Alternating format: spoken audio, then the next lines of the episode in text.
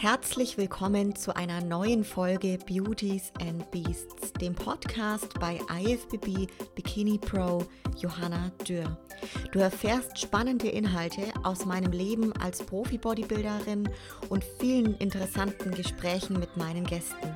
Gemeinsam tauchen wir in die Welt des Fitness, Bodybuilding und Kraftsports ein. Wenn dir mein Podcast gefällt, lasse mir gerne eine Bewertung bei Apple Podcasts da und teile diese Folge mit deinen Freunden in deiner Instagram-Story. Ja, eine weitere frisch gebackene Profiathletin ist heute wieder zu Gast und diesmal aus der Elite Pro Liga und zwar die liebe Franziska Acker Franzi Weil.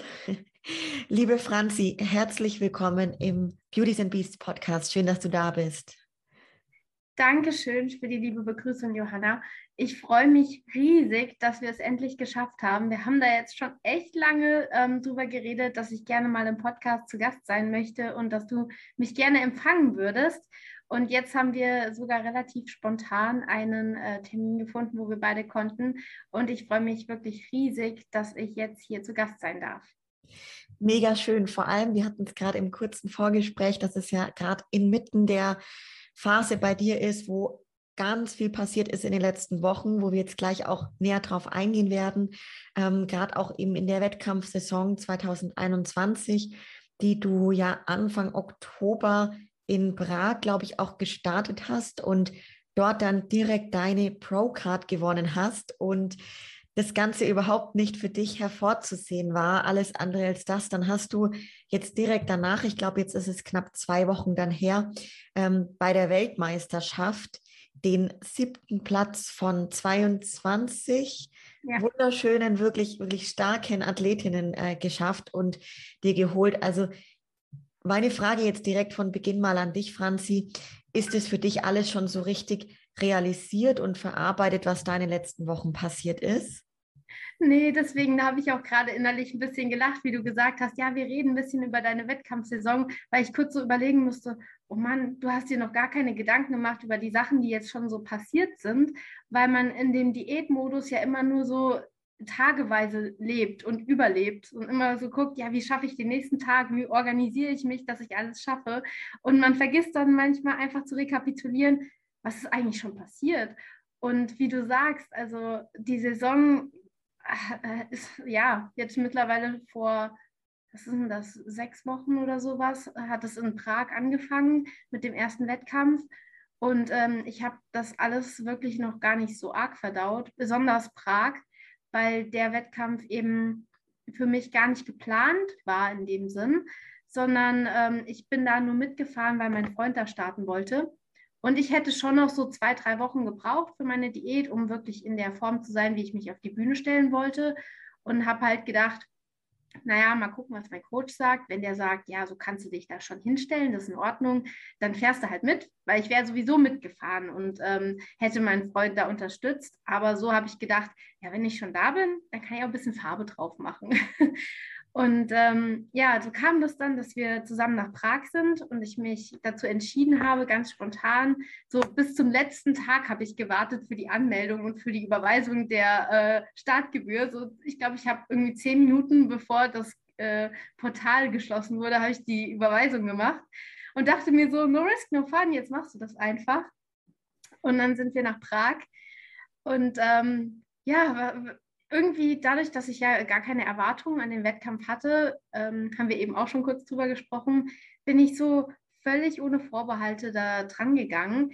Es war auch, es waren viele erste Male für mich. Also das erste Mal auf einer internationalen Bühne, das erste Mal, dass ich das Styling und ähm, habe machen lassen. Normalerweise habe ich mich immer selbst geschminkt und das sah dann halt auch entsprechend aus. Also ich habe bei den nationalen Wettkämpfen, habe ich dann halt immer gedacht, ja, du machst es irgendwie so, dass das halt ein bisschen mehr als normal und äh, kriegst es irgendwie hin. Und es sah auch nicht schlecht aus. Ich habe da auch mal Hilfe von einer Freundin gehabt, die Anna, die hat mir da immer die Foundation gemacht und die Augen habe ich dann selber gemacht.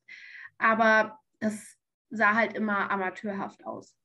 Und für den ersten internationalen Wettkampf dachte ich, jetzt haust du mal einen raus und jetzt gönnst du dir mal so einen Make-up-Service. Den habe ich dann da auch ähm, offiziell vor Ort, gibt es das ja oft. Bei so internationalen Wettkämpfen habe ich den gebucht. und ähm, musste dann erstmal schlucken, was sowas kostet. ähm, habe dann aber entschieden, ja komm, äh, jetzt machst du das alles und jetzt willst du es auch mal wirklich wissen, wenn du wirklich ähm, ja top gestylt da oben stehst. Habe dann ähm, die Haare noch selber gemacht, aber zumindest das Make-up, das wollte ich einfach abgeben. Das war für mich immer so ein Stressfaktor vom Wettkampf, dass ich gedacht habe, wenn du das gemacht bekommst, bist du sehr viel entspannter dran. Dass ich dann in aller Herrgottsfrühe morgens um fünf da schon antanzen musste, das war mir in dem Moment nicht klar.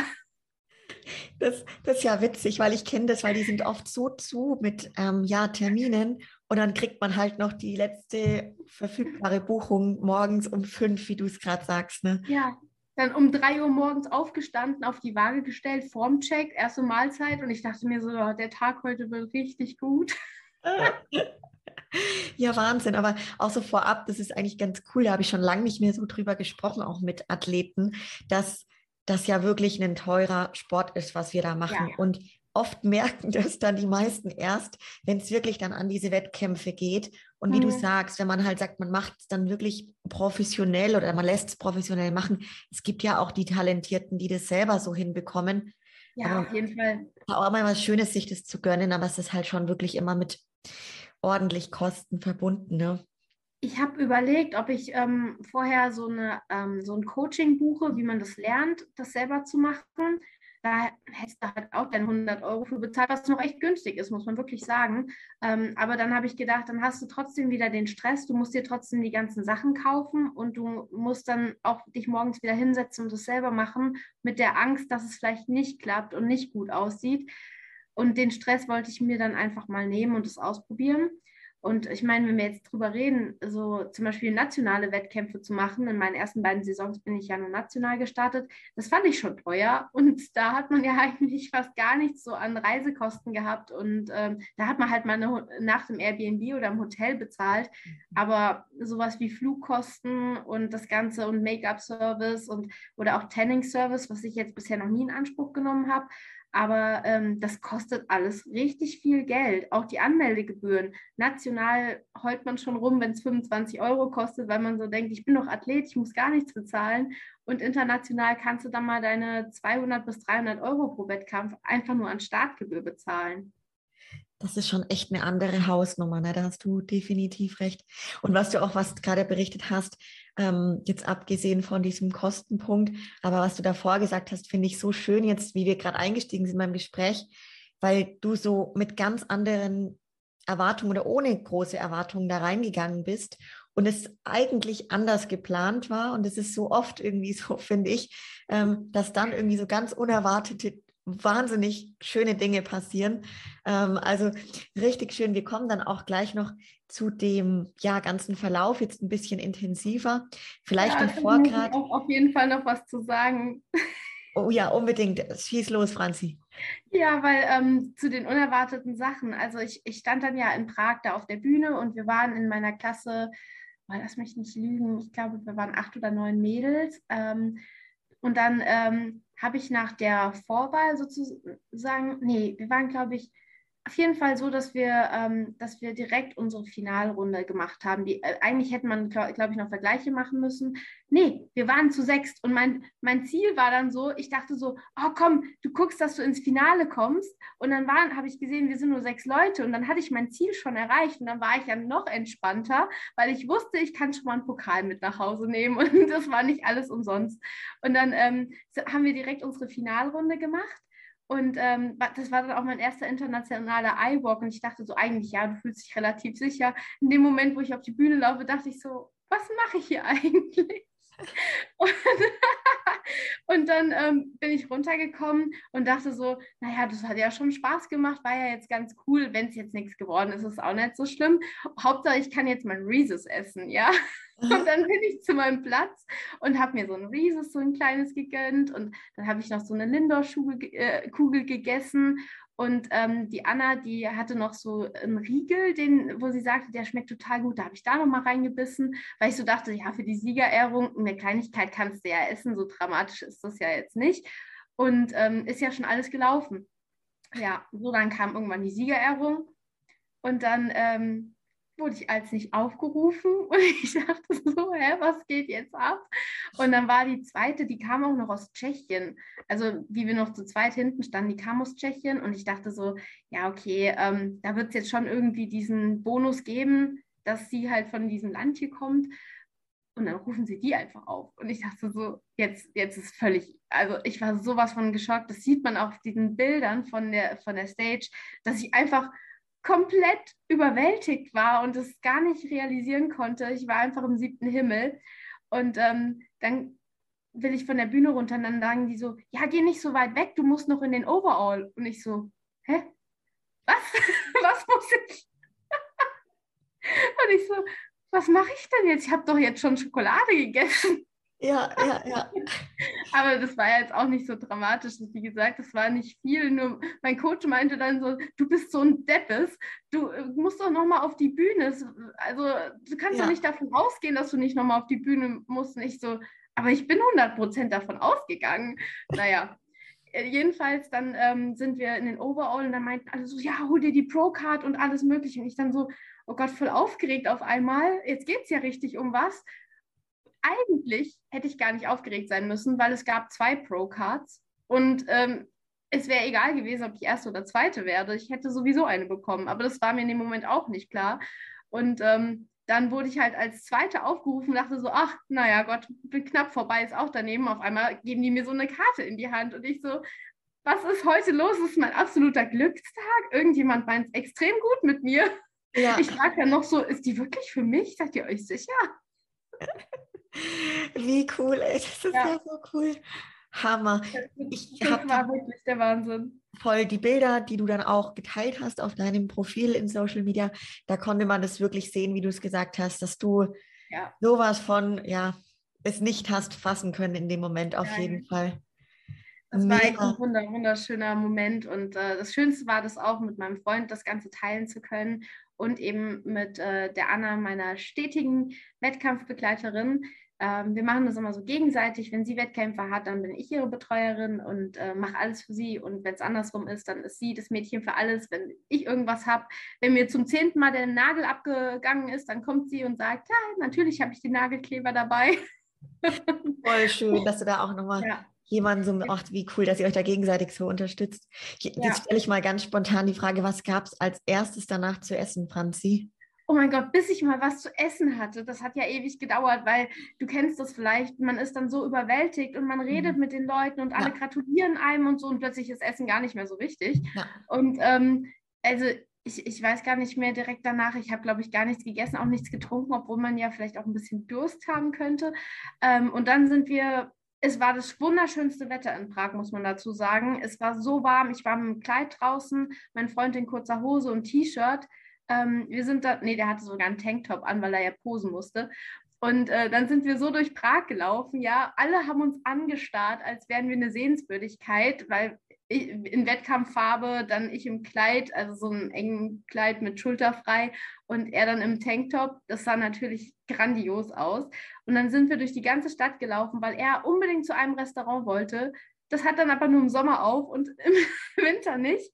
Und dann sind wir spontan wo reingegangen das war so gut. Da gab es richtig tolles Fleisch und ich habe mir dann einfach so ein richtig geiles Rinderfilet bestellt, weil ich bin so jemand, ich brauche nach dem Wettkampf einfach was, was satt macht. Und ähm, ich brauche dann ein richtig großes Stück Fleisch. Du kennst es ja, als Mädel darfst du dann immer nur deine 80 bis 100 Gramm Fleisch essen. Und wenn du ein Steak isst, da fängt keiner mit 100 Gramm an. Das schmeckt ja nichts. Da kannst du es nicht mal medium rare braten, weil das legst du nur auf den Grill und da ist es durch. Und ähm, da habe ich mir ein richtig schönes Steak gegönnt. Mein Freund hat einen Burger gegessen. Und ähm, ja, das war dann so das Erste, was es nach dem Wettkampf gab. Und es hätte auch nichts Besseres geben können.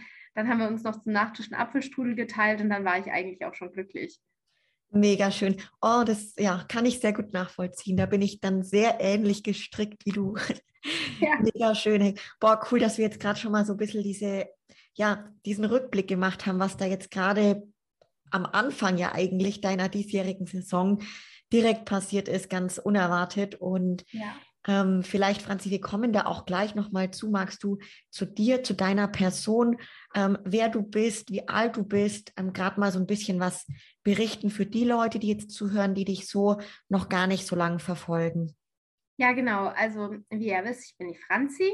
Ich bin 26 Jahre alt und ähm, ich komme ursprünglich aus Hessen, aus der Nähe von Frankfurt. Aber ich bin vor, oh, jetzt muss ich echt überlegen, ich glaube, das sind vier Jahre jetzt. Vor vier Jahren bin ich nach Tübingen gezogen, weil ich dort angefangen habe, Medizin zu studieren. Und ähm, seitdem mache ich auch ungefähr äh, meine Wettkämpfe. Also ich habe vor fünf Jahren, ganz lustig, hat mich Facebook gerade heute daran erinnert, dass ich da mit meiner Cousine im Fitnessstudio war und da haben uns damals zwei Jungs unsere ersten Trainingspläne gemacht. Und äh, da habe ich damals angefangen, überhaupt mal so Kraftsport zu machen. Genau, und ähm, wie ich dann nach Tübingen gezogen bin, hatte ich noch keinen Coach und nichts und habe dann auch was gesucht.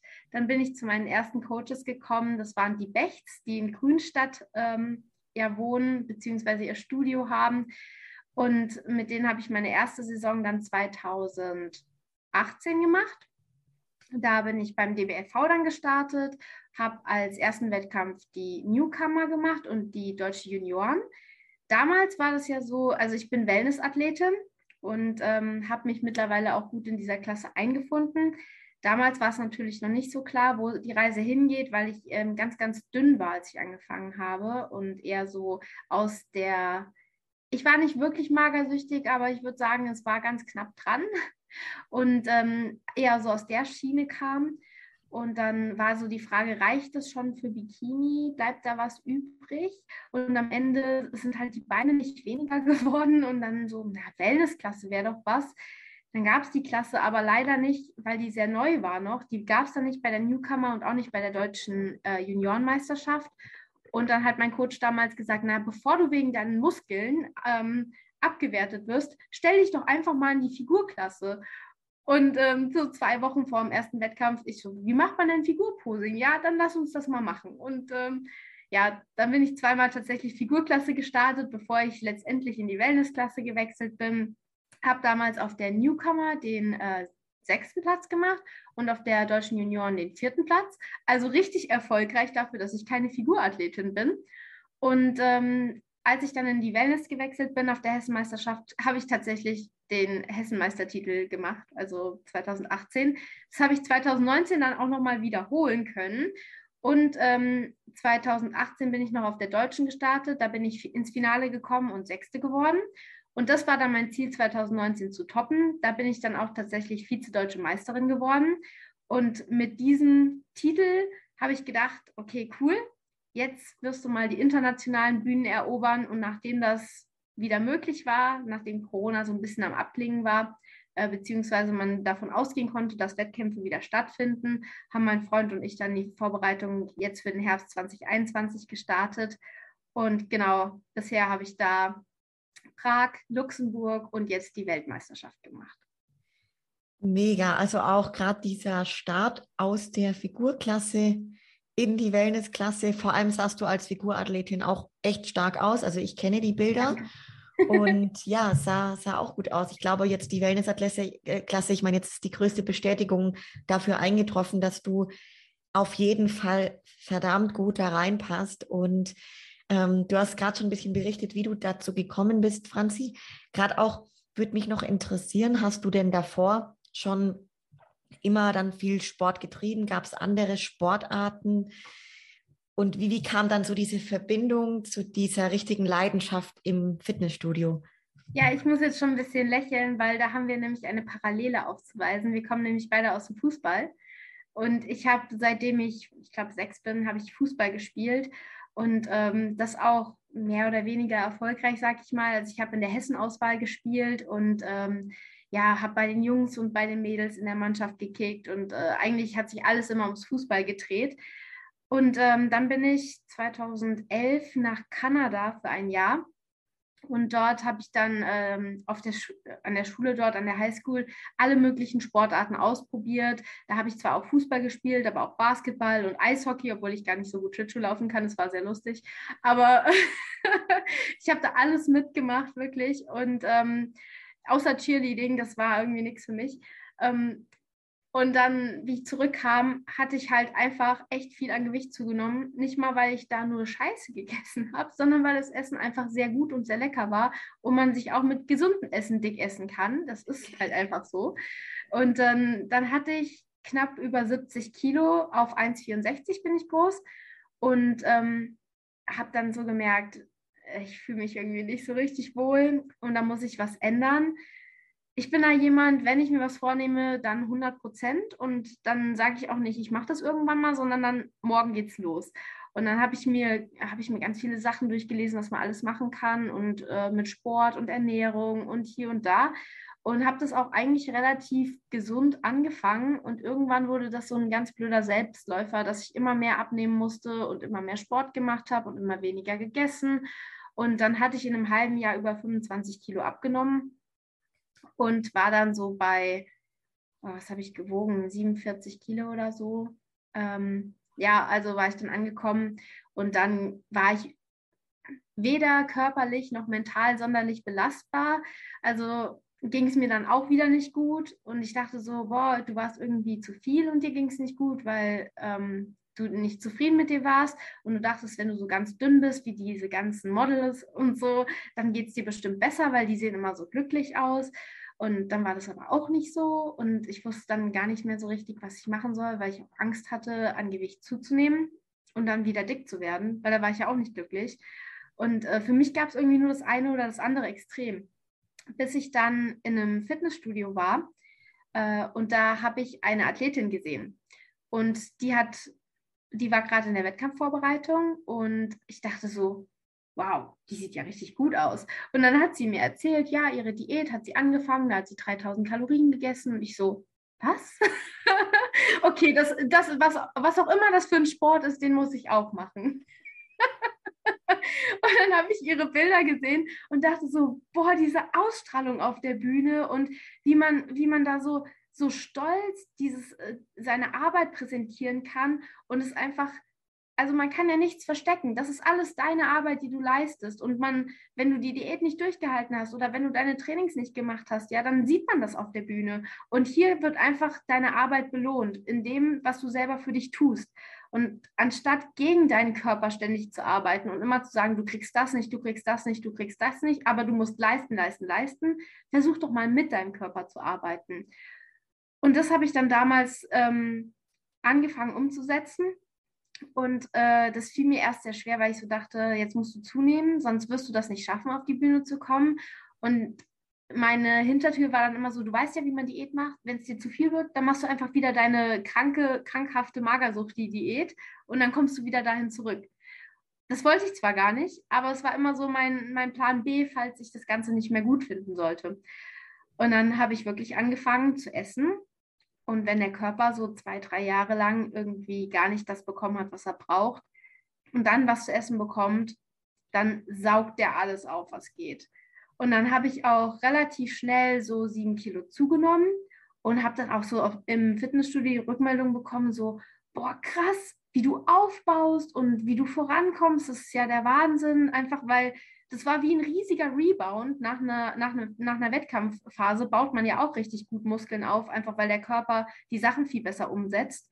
Und so war das damals bei mir eben auch. Und dann bin ich wirklich richtig aufgegangen und habe immer mehr gegessen und gegessen und gegessen. Ähm, wurde dann natürlich auch ein bisschen dicker, was für mich aber okay war, weil ich dann ja wusste, ich muss das machen, damit am Ende der Diät was übrig bleibt. Und so habe ich die Leidenschaft für diesen Sport bekommen, weil der mir aus diesem ganz tiefen Loch, in dem ich drin war, sowohl körperlich als auch mental, wie gesagt, ähm, herausgeholfen hat. Und ich letztendlich diesen Moment, mein erster Wettkampf auf der Bühne, ich kann gar nicht beschreiben, was für Emotionen da in mir vorgegangen sind, weil da ist einfach diese ganze Arbeit, dieses, ich werde niemals irgendwie aus diesem Loch rauskommen und irgendwie geht es mir scheiße und ich will eigentlich was dagegen tun und es ist so ein Teufelskreis, weil ich den damit durchbrochen hatte und damit habe ich mich einfach in diesen Sport verliebt und wollte dann auch nicht mehr damit aufhören.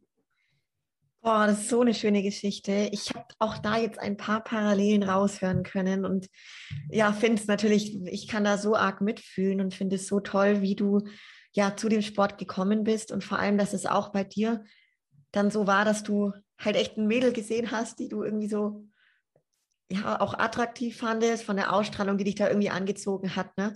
Die hat mich total gecatcht, ja. Voll, voll schön. Und jetzt quasi schon seit echt vielen Jahren auch so leidenschaftlich damit dabei bist.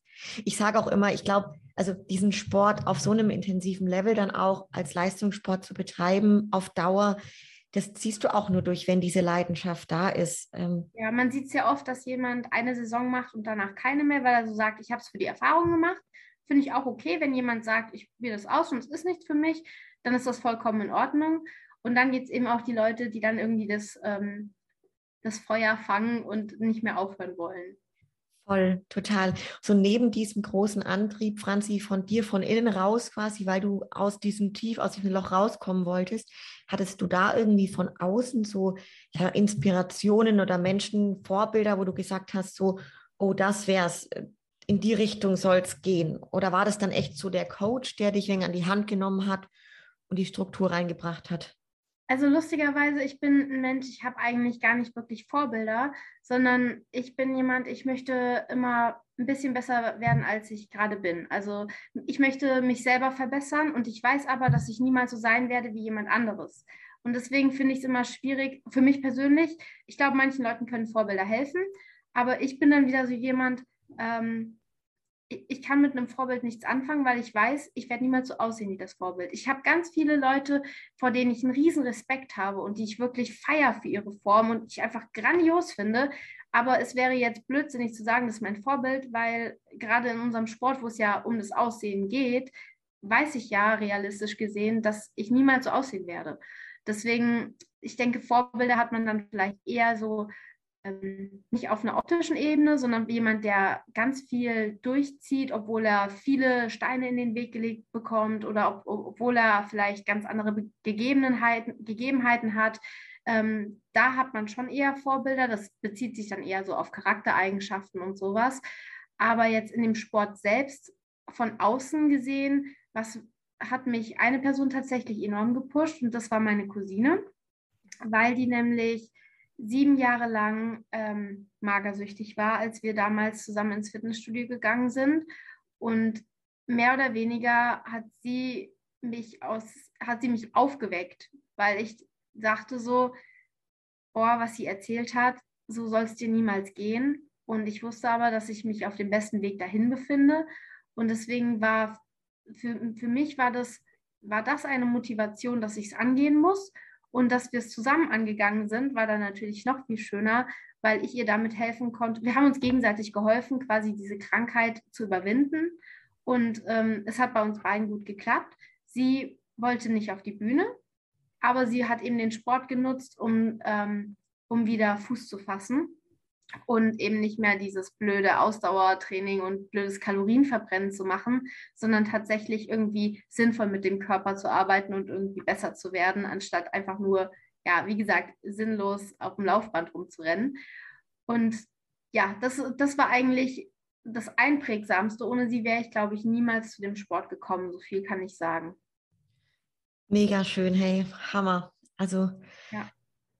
Total, auch gerade das mit dem Vorbild. Ich hatte auch früher oft, also muss ich selber sagen, ähm, eine Zeit lang gar nicht diesen Unterschied für mich selber erkannt, Vorbild oder Inspiration. Und dann habe ja. ich mich mal mehr damit beschäftigt, mit den Begrifflichkeiten, ne?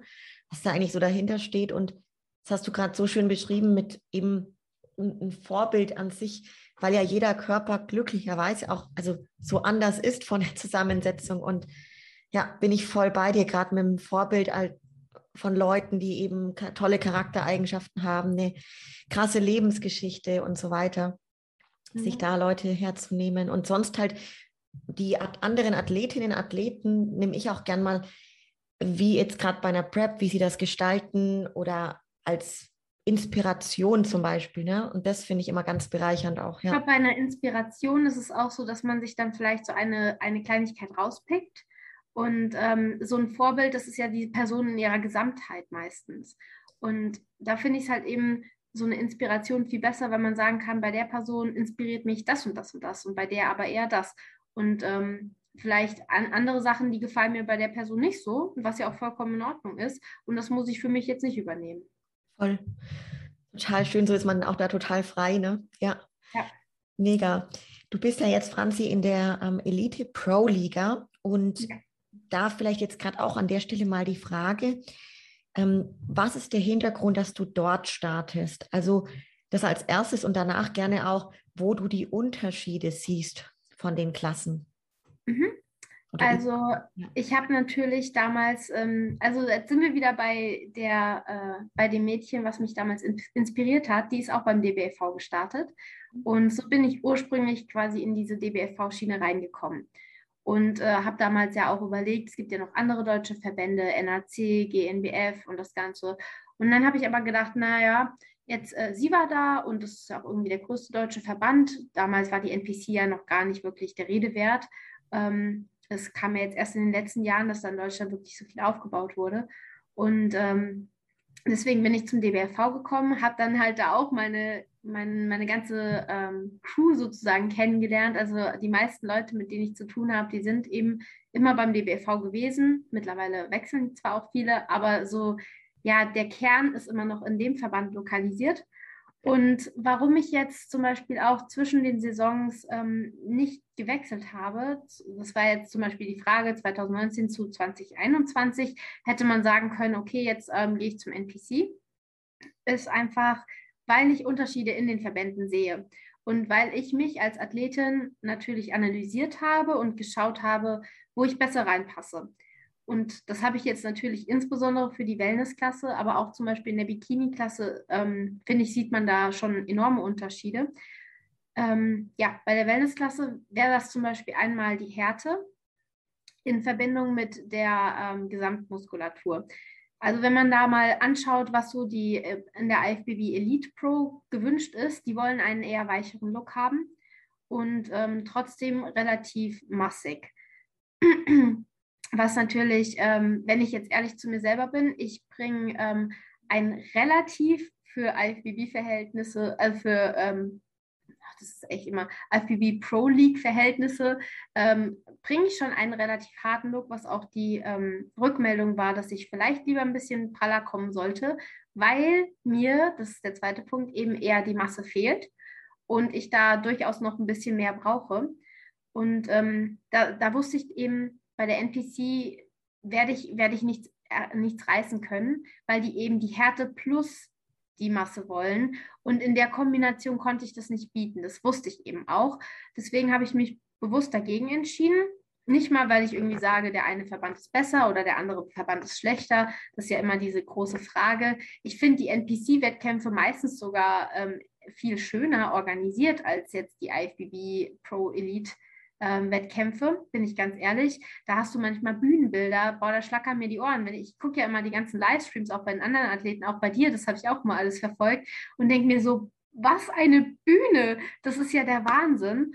Und es ist ja nicht mal so, dass die Startgebühren mittlerweile so von, ähm, von dem Betrag her großartig auseinandergehen. Also das ist beides gleich teuer. Und wenn ich mir überlege, was da teilweise bei der NPC geboten wird, da verstehe ich schon, warum viele den Wechsel anstreben oder ähm, ja sagen, sie wollen in den anderen Verband gehen.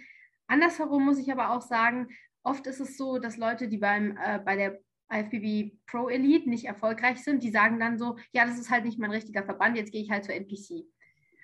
Das finde ich auch wieder blöd, weil es irgendwie nicht die richtige Analyse, wenn man ehrlich zu sich selber ist, sollte man da vielleicht an anderen Punkten anknüpfen und nicht immer wegrennen und es beim nächsten Verband versuchen. Ähm, ja, so oder so, mein Freund und ich haben beide überlegt, ob wir zum NPC gehen und haben gesagt, wir bleiben beide noch mal eine Saison beim BBFV und der IFBB Pro Elite, weil man dann eben nicht mehr zurück kann. Voll. Und ich fand es gerade eine ganz schöne Message auch, weil viele sich ja die Frage stellen, die vielleicht gerade noch frisch sind bei dem ganzen, okay, wo sollte ich starten? Ne?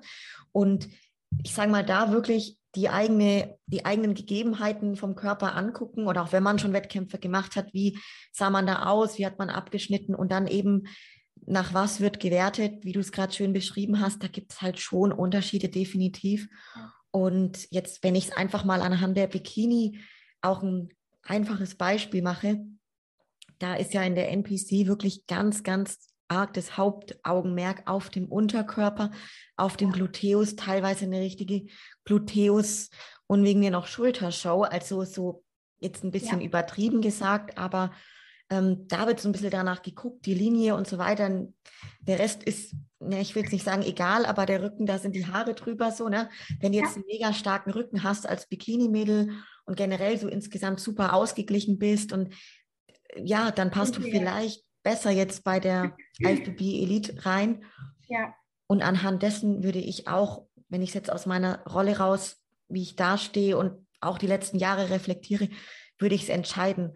Ähm, und auch noch ein guter Punkt. Genau. Sagen, mhm. äh, wegen dem Posing nochmal gerade. Ja. Ähm, ich ich habe am Anfang immer gedacht, boah, das NPC-Posing, das finde ich irgendwie ganz komisch. Aber alles, was man nicht kennt, ist immer erstmal komisch.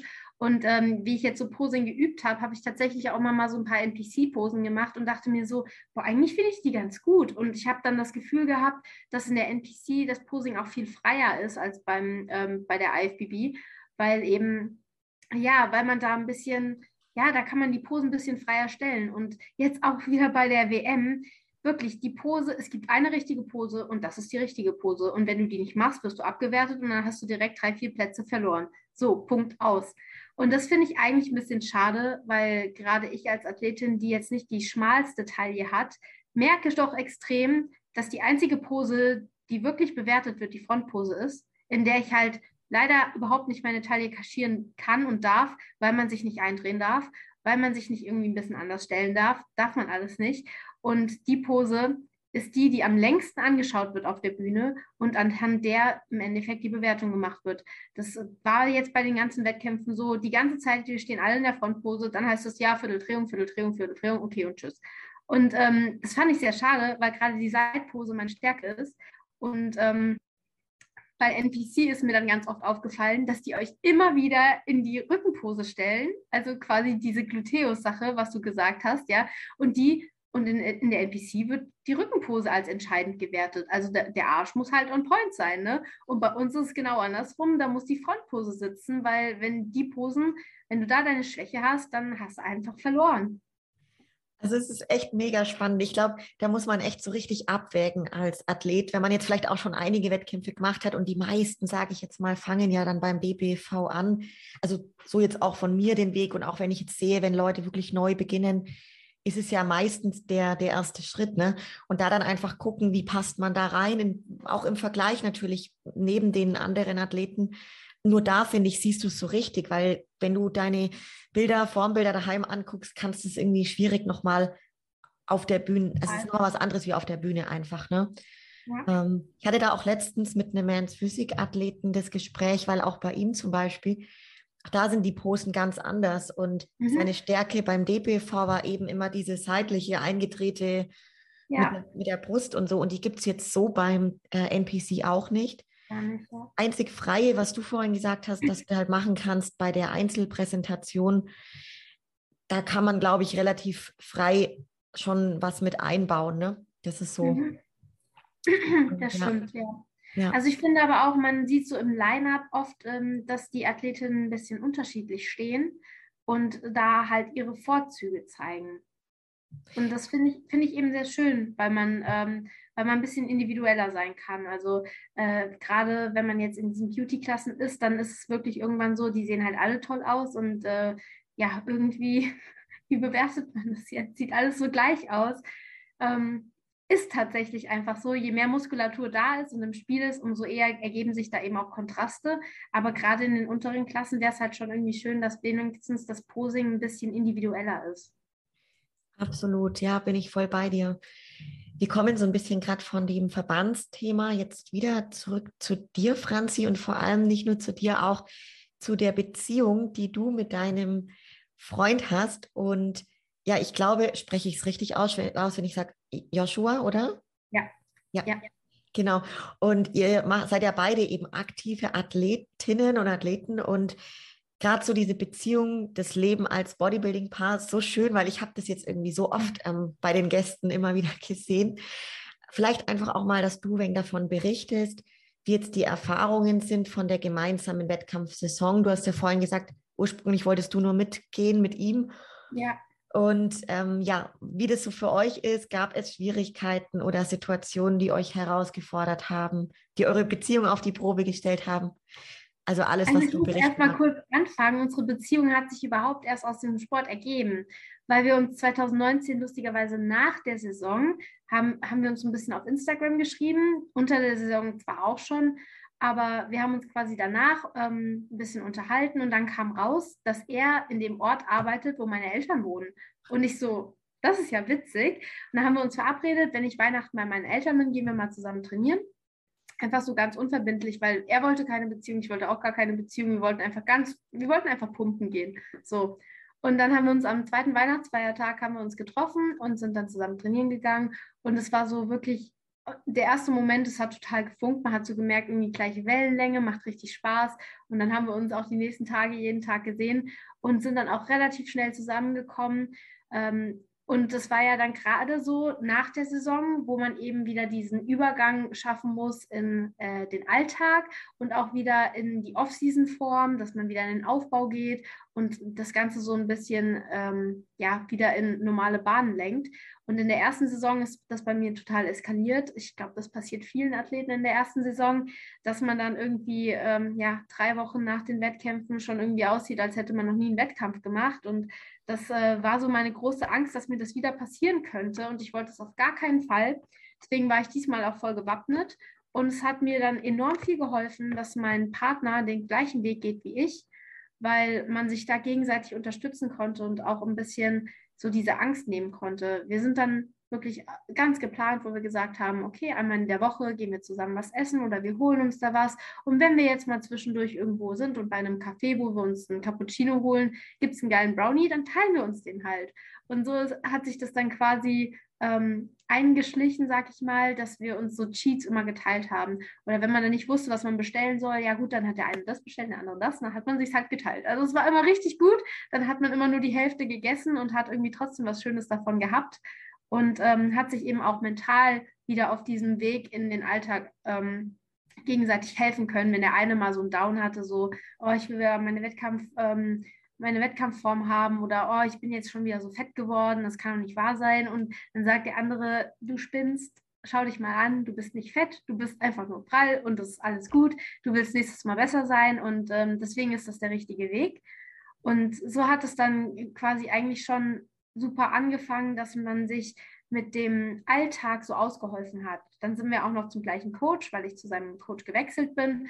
Da hatte man den gleichen Ernährungsplan, so ungefähr. Also von den Lebensmitteln und den Mahlzeiten her war das gleich. Natürlich äh, esse ich ein bisschen weniger als er, aber ähm, da hat man sich dann eben, dann konnte man zusammen kochen, man kann dem anderen was vorkochen, man weiß genau so, was ist der andere und äh, welche Vorlieben hat er das kam uns jetzt auch in der Diät eben wieder zugute, dass wir uns da wirklich schon so gut kennen und uns ähm, auch in den Macken des anderen gut kennen, weil die natürlich in der Diät immer noch mal ein bisschen stärker zu tragen kommen.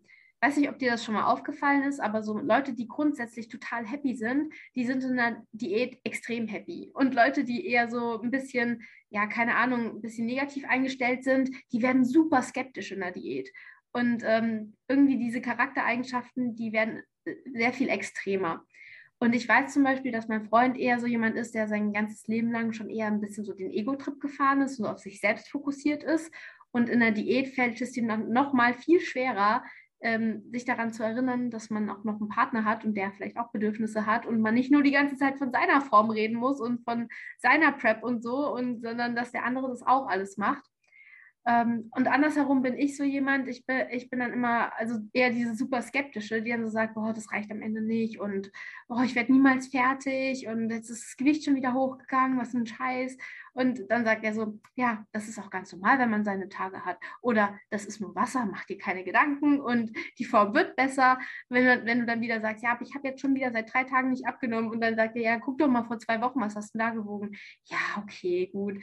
Und ähm, so hat man in der Diät einfach einen super krassen Helfer, der einem immer mal wieder das Hirn wäscht, also von beiden Seiten her, weil er hat da genauso, wie gesagt, seine Macken, wo ich dann immer mal sage, so jetzt stell dich mal nicht so an, ja, du Bikini-Boy, sage ich immer, weil, weil er ja Physik startet.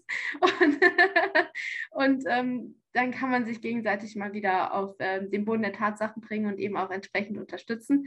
Bei den Wettkämpfen ist es natürlich auch mega. Man muss sich nie Gedanken machen, weil es ist immer jemand dabei. Selbst wenn die Anna jetzt mal keine Zeit hatte, wie zum Beispiel in Spanien, ähm, hat der Josh bei mir die Farbe gemacht. Das war ja gar kein Problem und hat mich eingeölt und hat mir backstage geholfen. Oder ich habe das gleiche für ihn eine Woche vorher in Serbien gemacht, wo er gestartet ist. Äh, ist man dann hingeflogen und hat halt die Wettkampfbetreuung für den Partner gemacht hat ihm alles hinterhergetragen, hat die Farbe gemacht, hat das Öl gemacht, hat sich ums Aufpumpen gekümmert und hier hast du einen Keks und hier hast du was zu trinken und der Coach hat gesagt, du brauchst jetzt einen Gramm Salz und das ist halt schon echt viel wert, wenn man sowas zusammen ähm, erleben kann.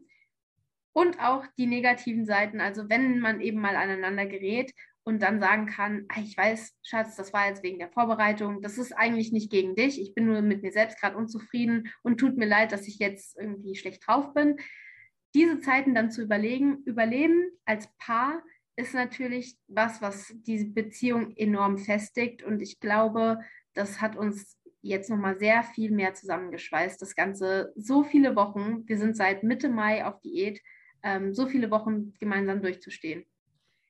Wow, mega, mega schön. Und ich glaube auch, das Verständnis ist einfach von beiden Seiten natürlich viel einfacher da, wie wenn jetzt der eine Partner noch nie so eine Vorbereitung durchgezogen hat und das an eigenem Leib gar nicht kennt. Ne? Ja, auf ja. jeden Fall. So schön, dass ihr da auch gemeinsam euch so supportet und so ein geniales Team auch seid. Ähm, Gerade so von der Familie, Franzi, wie ist es da, so seitdem du vielleicht auch mit diesem Sport dann so intensiv begonnen hast damals, so nach dem Fußball und immer mehr Aufmerksamkeit so dem Krafttraining im Fitnessstudio gewidmet hast. Wie haben so die deine Familie, dein Umfeld damals darauf reagiert und wie ist es auch jetzt vielleicht? Also meine Mama war erstmal glücklich, dass, äh, dass ich wieder angefangen habe, was zu essen. Sie so, oh mein Gott, Mädchen, das gefällt mir total gut. Du kannst von mir aus jeden Tag ins Studio gehen. Jetzt will sie wahrscheinlich diese Aussage revidieren. Aber ähm, ursprünglich fand sie das eine super Sache. Und sie findet es auch immer noch eine super Sache und ähm, unterstützt das auch alles. Auch mein Papa, der ist da total der stolze Papa, der dann auch damals, als ich Vize-Deutsche Meisterin geworden bin, hat er an unser Lokalblatt, hat er dann einen Bericht geschrieben, was dann gedruckt wurde und so. Und äh, die beiden sind unglaublich stolz, was ich da mache. Ähm, haben mich da auch immer unterstützt, muss ich wirklich sagen. Also sowohl auch was das Finanzielle angeht, ähm, als auch, dass zum Beispiel ja, ich wohne jetzt nicht zu Hause, aber ich bin natürlich öfter dann auch zu Besuch gekommen oder auch in den Semesterferien war ich zu Hause. Da war das dann gar kein Thema, dass ich mein eigenes Essen gemacht habe oder die Mama hat vorher gefragt, kann ich euch irgendwas vorbereiten? Ähm, ich mache das genauso, wie ihr mir das sagt. Und wenn du mir sagst, es darf nur ein Gramm Salz dran, dann äh, mache ich nur ein Gramm Salz dran. Und ähm, das fand ich schon echt cool, weil das nicht selbstverständlich ist, dass sie dann äh, quasi für die Familie kocht und dann nochmal separat für uns beide kocht ähm, und wir so die Extrawurst bekommen. Das ist mir dann teilweise schon fast unangenehm, wie ich so sage, Mama, mach einfach gar nichts, wir bringen unser Essen mit, weil ich nicht, weil ich ihr gar nicht so diesen Aufwand zumuten möchte. Ähm, von daher kann ich mich wirklich nicht beschweren. Meine Familie steht voll hinter mir, auch mein Bruder, der, ähm, der gratuliert mir dann und der kennt auch viele von meinen Freunden, die dann, ähm, die das dann so mitbekommen und erzählt dann immer ganz stolz, oh, mein, ähm, stolz, meine Schwester, die war jetzt bei der Weltmeisterschaft und alles. Und ähm, ja, da kann ich mich echt nicht beschweren, was den Support angeht. Also so überhaupt keine Distanz, sondern wirklich die Unterstützung und dieses, dass sie dich auch da feiern bei dem, was du tust. Ja, auf jeden Fall. Die sagen dann zwar schon so, oh, in der Diät bist du echt manchmal unausstehlich, aber ich bin auch manchmal, wenn ich nicht auf Diät bin, bin ich auch unausstehlich. Also das hat jetzt nicht unbedingt immer was mit der Diät zu tun.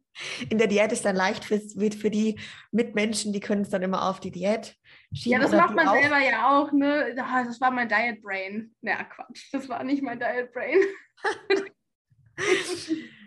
Das finde ich cool, ja, mega, richtig schön. Gerade auch, ähm, ja, weil ich das selber schon schon auch immer so erlebt habe. Ich meine, also wie du sagst, eigentlich, wenn ich überlege, auch im Aufbau, da kannst du ja auch mal was vergessen. Ne? Und in der Diät, ja. was ja dann selber, da denkt man sich so, boah, ist halt, weil ich gerade einfach weniger Carbs habe oder so. Und eigentlich ist es auch nicht anders wie sonst auch. Das passiert jedem Menschen. Und äh, im Aufbau sage ich, ja, ist halt, weil ich blond bin. Und in der Diät sage ich halt, ja, ist halt, weil ich auf Diät bin. So. Eine Ausrede findet man immer. Voll, voll. Ja, richtig schön, dass da auch so der Support da ist.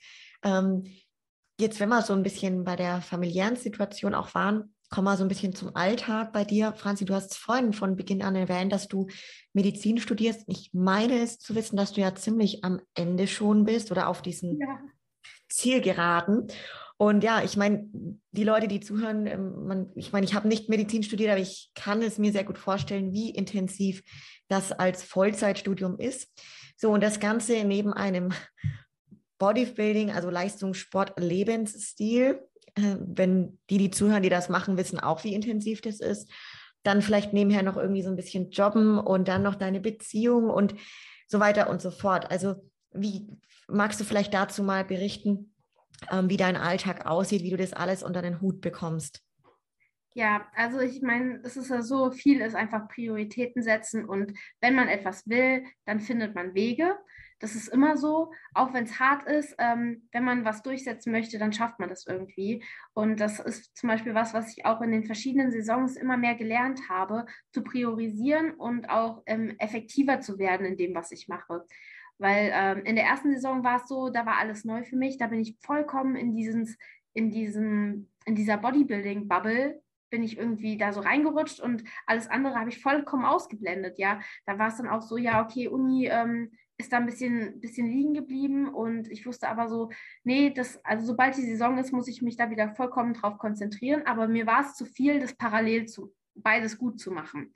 Und in meiner zweiten Saison habe ich das richtig gut hinbekommen, trotz noch Nebenjob und ähm, trotz, dass ich nach der Deutschen, ich hatte drei Tage nach der Deutschen, hatte ich fünf Prüfungen an einem Tag.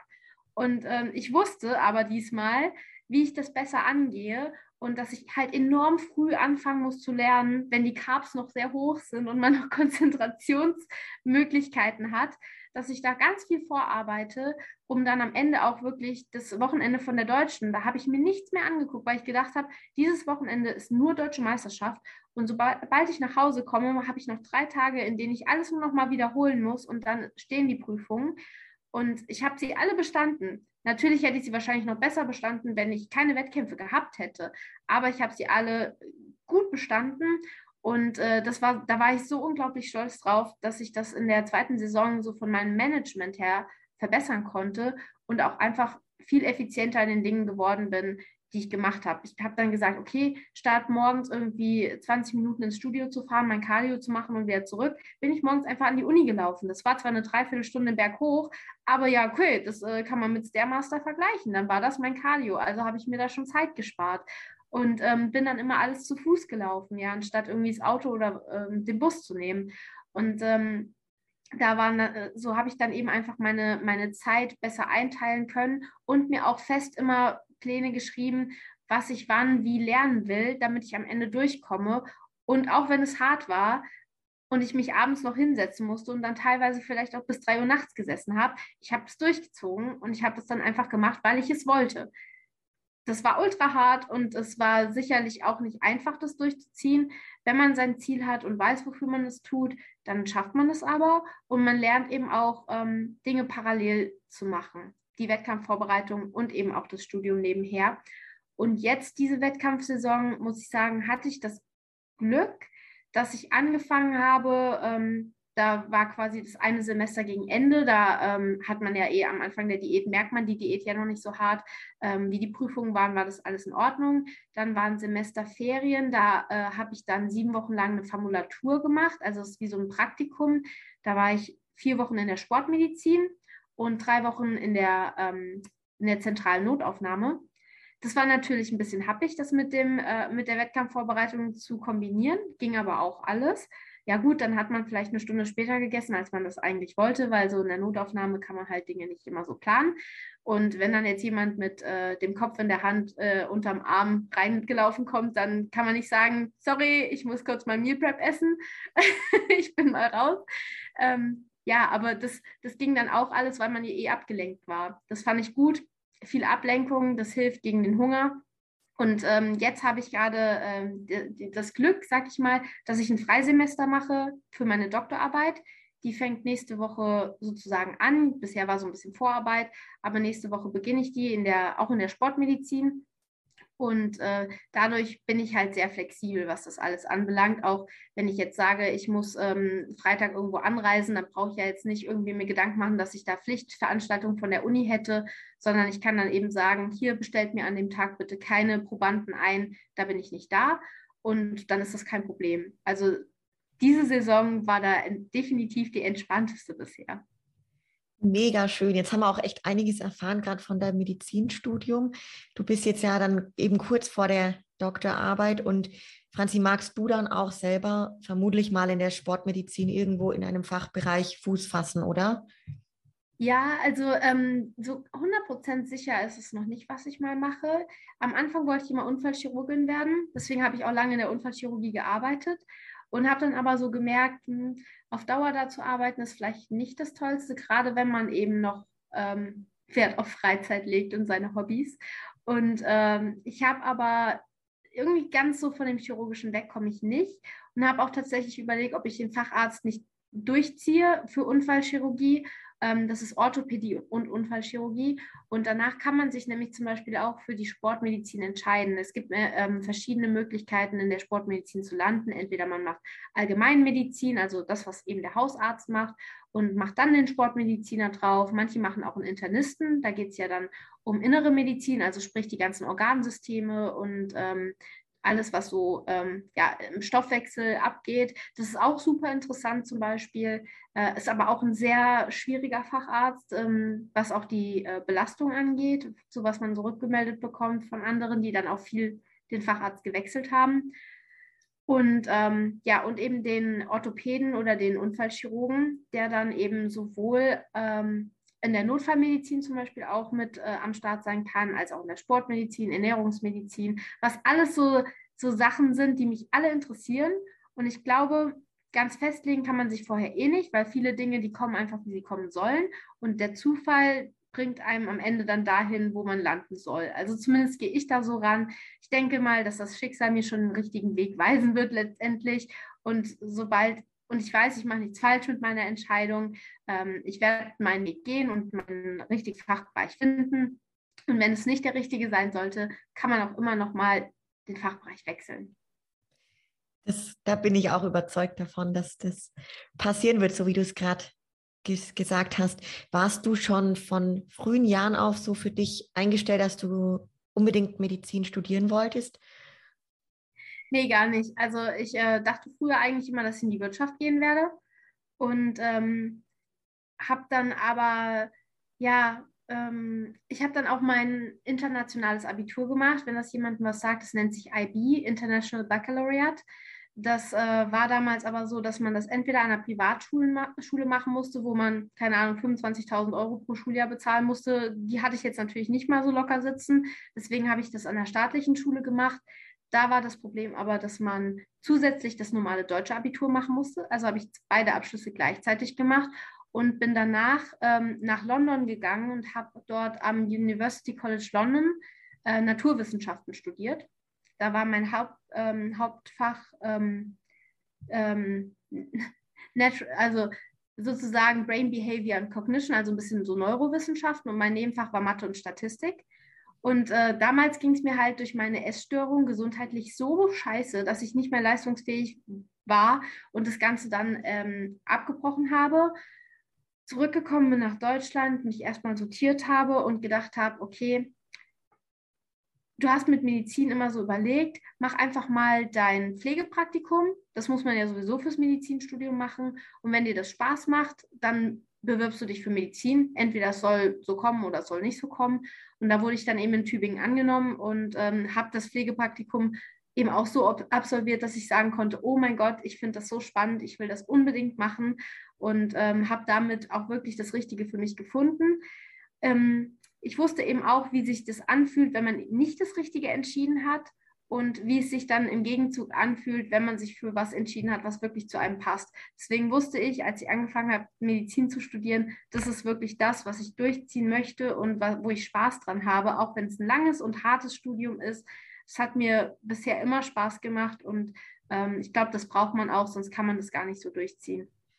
Voll schön. Ich glaube, das ist eine ganz große Verbindung zwischen jetzt diesem Studium von der Medizin auch zu dem Sport, diese gewisse Leidenschaft, die du dann da halt auch dadurch einfach entwickelst über die Jahre.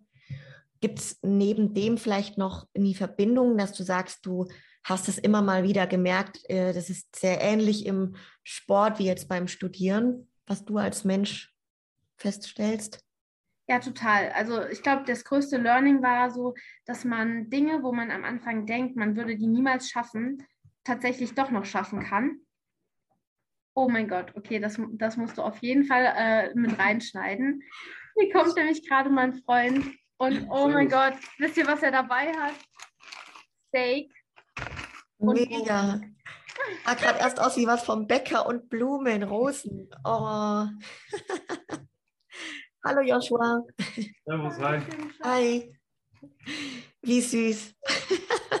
Ich habe definitiv den besten Freund der Welt. Das ist auf jeden Fall Premiere. Zum ersten Mal im Podcast kommt der Freund mit Rosen in der Hand. Steak Und Fleisch. Steak vom Metzger. Also ich, äh, ich äh, leg das mal rein. Ja, mach das. Das ist krass, wie die die Preise erhöht haben. Ja? Ja, ne, das war die ganze Zeit schon so teuer. ja? Mhm. Ich habe jetzt Wow. äh, knapp, also es sind 1,2 Kilo, weil 1100 noch was, die hat den Rest nicht berechnet. Oh, nice. Dankeschön. Da könnt ihr euch leckeres Steak. Ja, Mega. ja, genau. Also ähm, so viel jetzt kurz dazu. Das hätte in, der Be in dem Beziehungsspot hätte das kommen müssen. Aber ähm, jetzt den großen Learnings, ähm, dass man Dinge, wo man am Anfang denkt, dass man sie nicht schaffen kann, letztendlich, wenn man kleine Schritte geht, trotzdem erreichen kann. Also beim Sport finde ich, dass man durch die Disziplin, am Anfang von der Vorbereitung denkt man sich so, wie soll ich denn jemals eine Bühnenform erreichen? Das schaffe ich doch nie und nimmer. Oder auch, wie soll ich am Ende so mit den wenigen Kalorien und dem vielen Cardio, nö, da bin ich raus, das mache ich nicht. Und wenn man dann aber in die Diät reinwächst, ja, und dann hat man da, mal ein bisschen weniger und da ein bisschen mehr Cardio und das, das fällt gar nicht auf. Und man wird so viel leistungsfähiger, ohne es überhaupt zu merken. Das gleiche ist im Studium, zum Beispiel beim ersten Staatsexamen. Ich habe so gedacht, wie soll ich denn das alles lernen? Das, das geht überhaupt nicht. Nö, das packe ich nicht. Und da muss ich aber, das gleiche habe ich ja bei der Diät auch gedacht. Und am Ende stand ich auf der Bühne und habe richtig abgeliefert. Also muss ich das doch jetzt eigentlich genauso machen wie bei einer Diät. Ich fange einfach an und mache Schritt für Schritt, habe meine kleinen Etappenziele und äh, am Ende ähm, kann man dann abliefern. Und so habe ich das damals auch auf Instagram. Ich so, hä, irgendwie habe ich dann geschrieben, 16 weeks out bis äh, erstes Staatsexamen oder sowas und habe das dann so voll als Parallele empfunden, wie eine Art Wettkampfvorbereitung. Das hat mir dann auch total geholfen, das Ganze durchzuziehen. Voll, voll schön. Ich finde, da gibt es so viele Parallelen immer, egal bei was. Ne? Ja. Das ist so schön.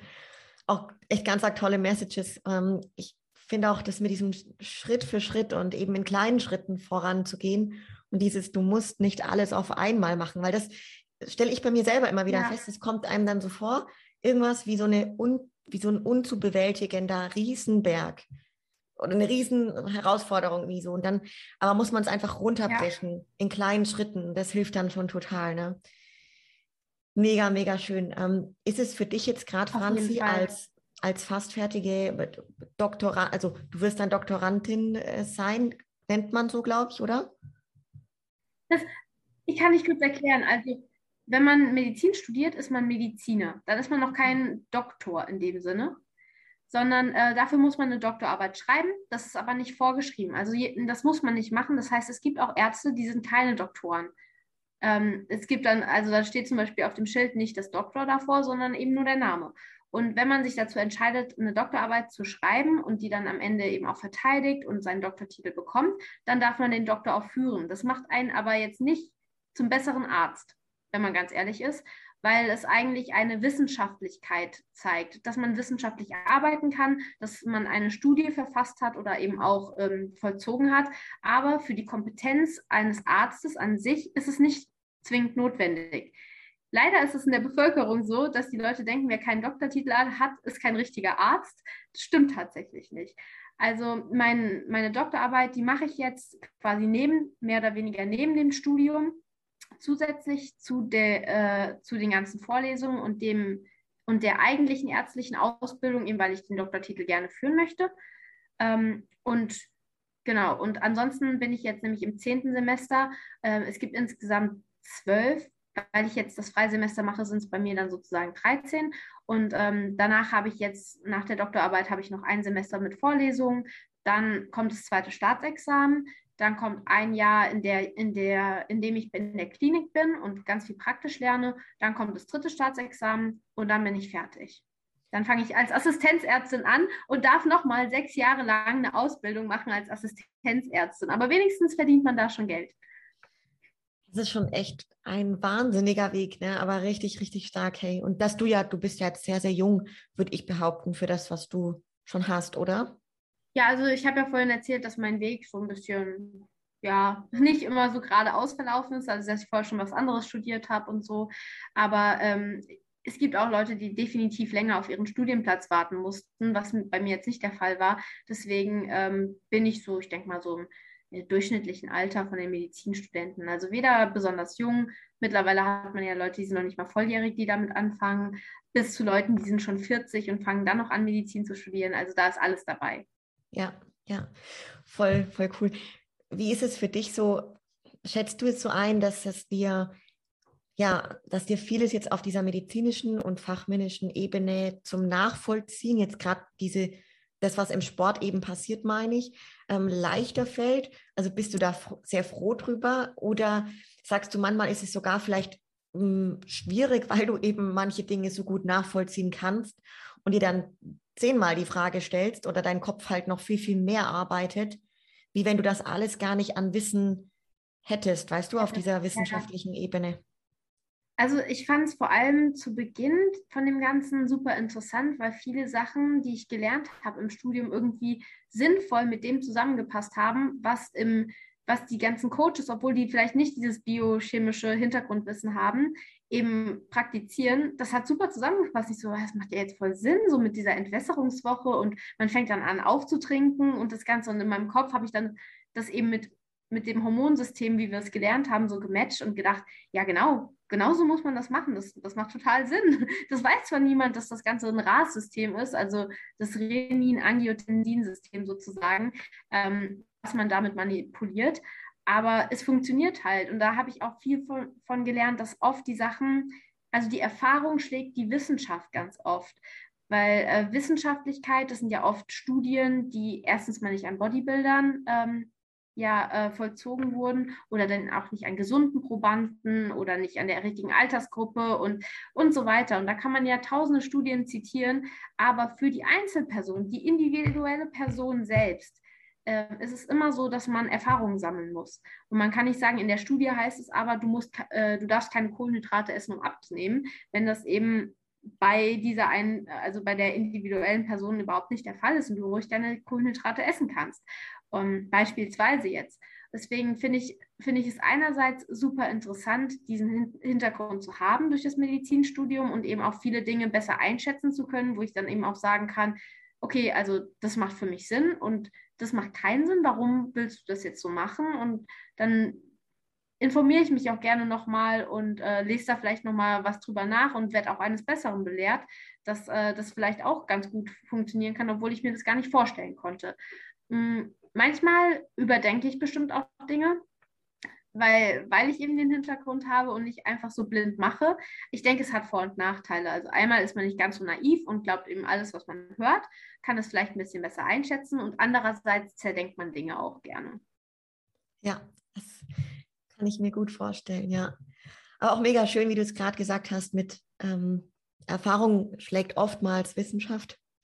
Ich habe es ähnlich eingeschätzt. Also ja.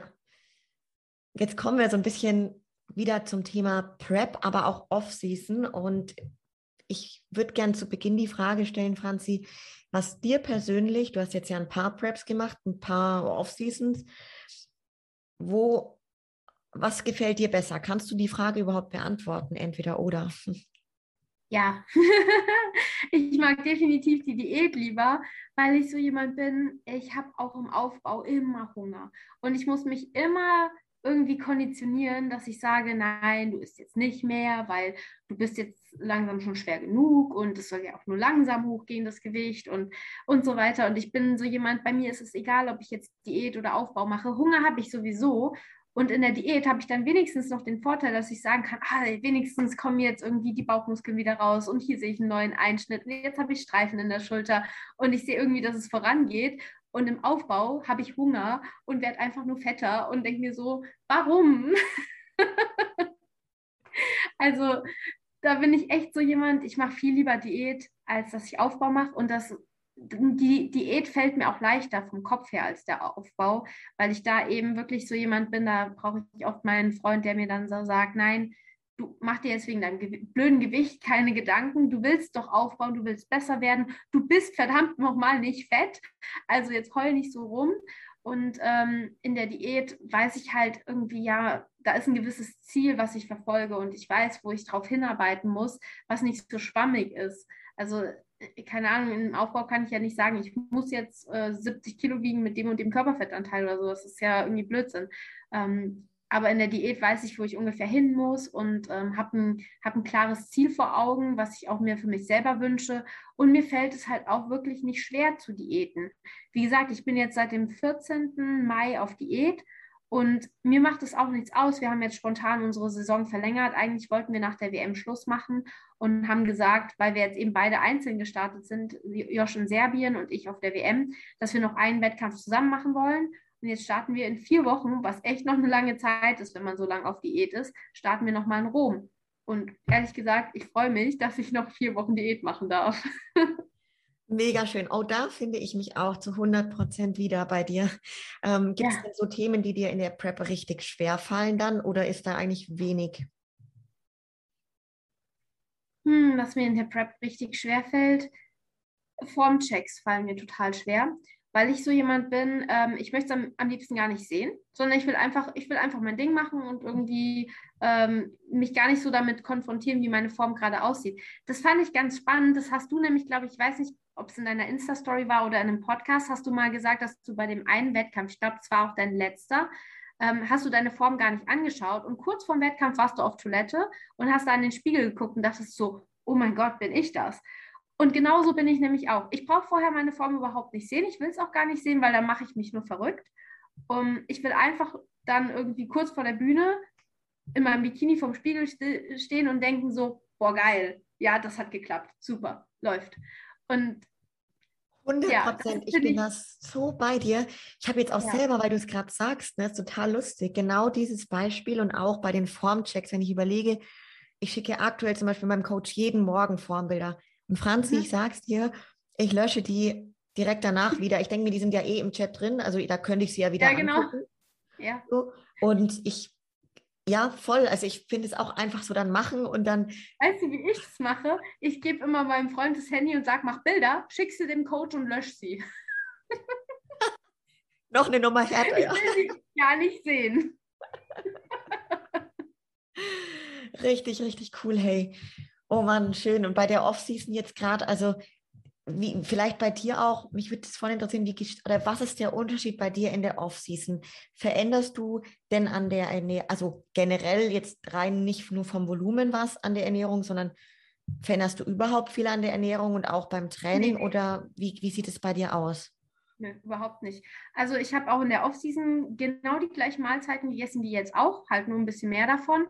Und ähm, und die sind halt einfach weniger geworden jetzt. Ähm, äh, ich denke dann auch immer, don't touch a running system. Ich komme mit meinen, ähm, mit meinen Mahlzeiten super klar. Ich liebe jede einzelne. Ich habe keinerlei Cravings. Ich äh, esse auch, jede Mahlzeit ist anders. Also ich esse niemals am Tag zweimal die gleiche Mahlzeit.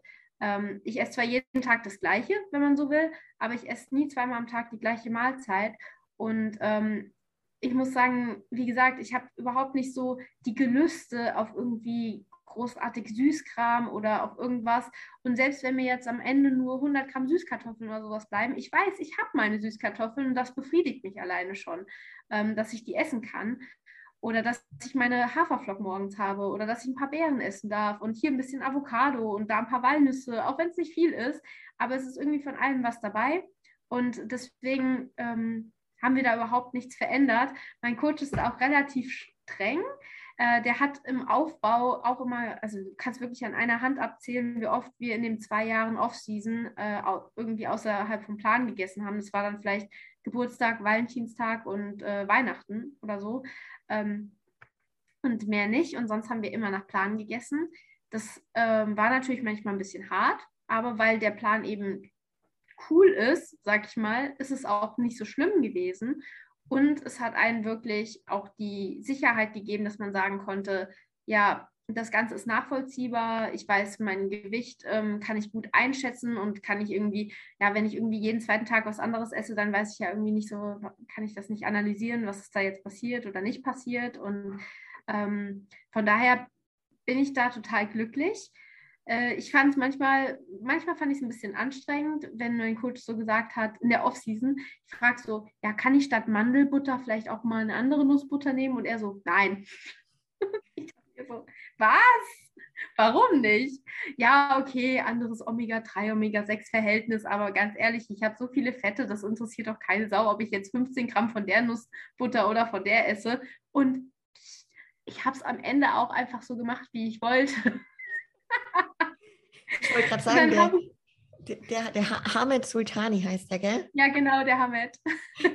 der ist auch dann sehr, sehr strikt. Das fand ich jetzt auch ganz spannend, ja. Aber dann lustigerweise in der Peak Week, ja, da wo man eigentlich wirklich genau wissen will, was man essen soll, damit man ja nichts falsch macht, da sagt er mir dann einfach nur die Makronährstoffe und, äh, und sagt so, ja, ist halt, was du, was du denkst. Und ich so, was? Du sagst mir in der Offseason, ich darf keine äh, Erdnussbutter mit Mandelbutter tauschen und jetzt in der Peak Week sagst du mir so, ja, ist 100 Gramm Carbs. oh Mann, diese, da war ich voll überfordert. Aber da muss ich auch sagen, die letzte Peak Week vor der Weltmeisterschaft, das war die beste Peak Week, die ich jemals hatte, weil wir einfach nichts verändern mussten. Ich habe einfach genauso weiter gegessen wie die ganze Zeit, weil meine Form war schon am Anfang der Peak Week so, dass man sagen konnte, okay, du kannst dich auch auf die Bühne stellen. Warum sollen wir jetzt großartig was verändern? Warum sollen wir dich jetzt flach machen, um dich dann wieder voll zu machen, wo du am Ende vielleicht Wasser ziehst, wenn du ja wirklich einfach schon so gut bist, wie du bist? Also haben wir ein bisschen aufgetrunken, haben dann das Trinken ein bisschen vermindert und das Salz ein bisschen vermindert und mehr haben wir nicht gemacht. Also das Essen ist einfach eins zu eins gleich geblieben. Auch die Bewegung, Cardio und alles ganz normal. Das hat mir voll, ähm, voll geholfen, weil eh meine Routine ist. Dann konnte ich einfach so in meiner Routine bleiben und ähm, fand es richtig gut. Also so viel nochmal zu dem ganzen Essen und äh, dass, dass, man, dass man da viele Wege führt nach Rom. Man lernt auch immer wieder was dazu und findet dann auch, je mehr Saisons man gemacht hat, findet man so seine Wege.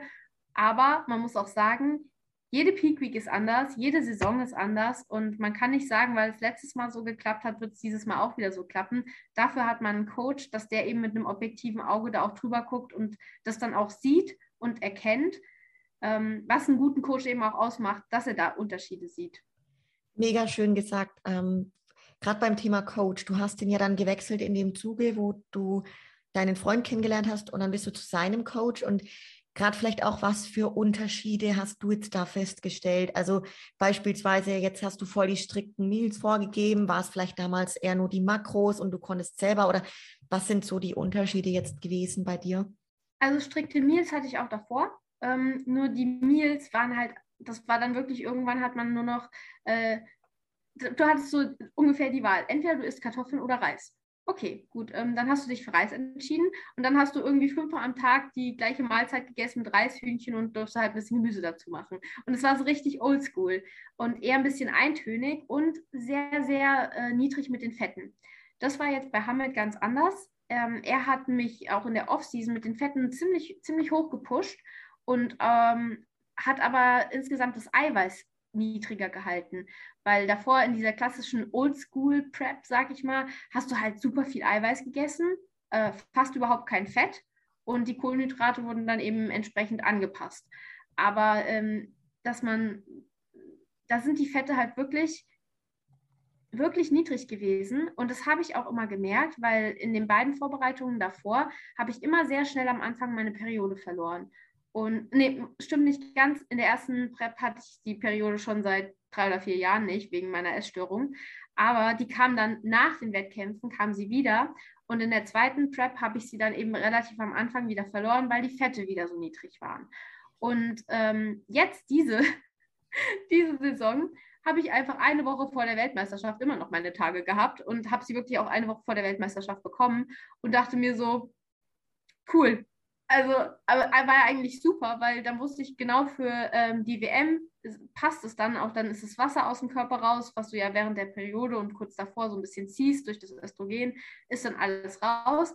Und ähm, auf der WM kannst du dann eine richtig trockene Form kriegen, weil es eben halt glücklicherweise von dem Zeitpunkt auch ganz gut gepasst hat. Bin aber immer noch total überrascht davon, dass der Hormonhaushalt immer noch so gut ist, dass man mit so wenig Körperfettanteil seine Periode noch bekommt, womit der Körper einem ja signalisiert, prinzipiell wärst du gesund genug, ein Kind zu bekommen.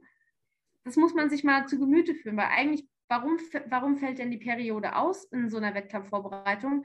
Weil der Körper irgendwann sagt, in deinem Zustand kann man dir nicht zumuten, Kinder zu bekommen. Und deswegen müssen wir jetzt dieses System abschalten, um dich selber zu schützen.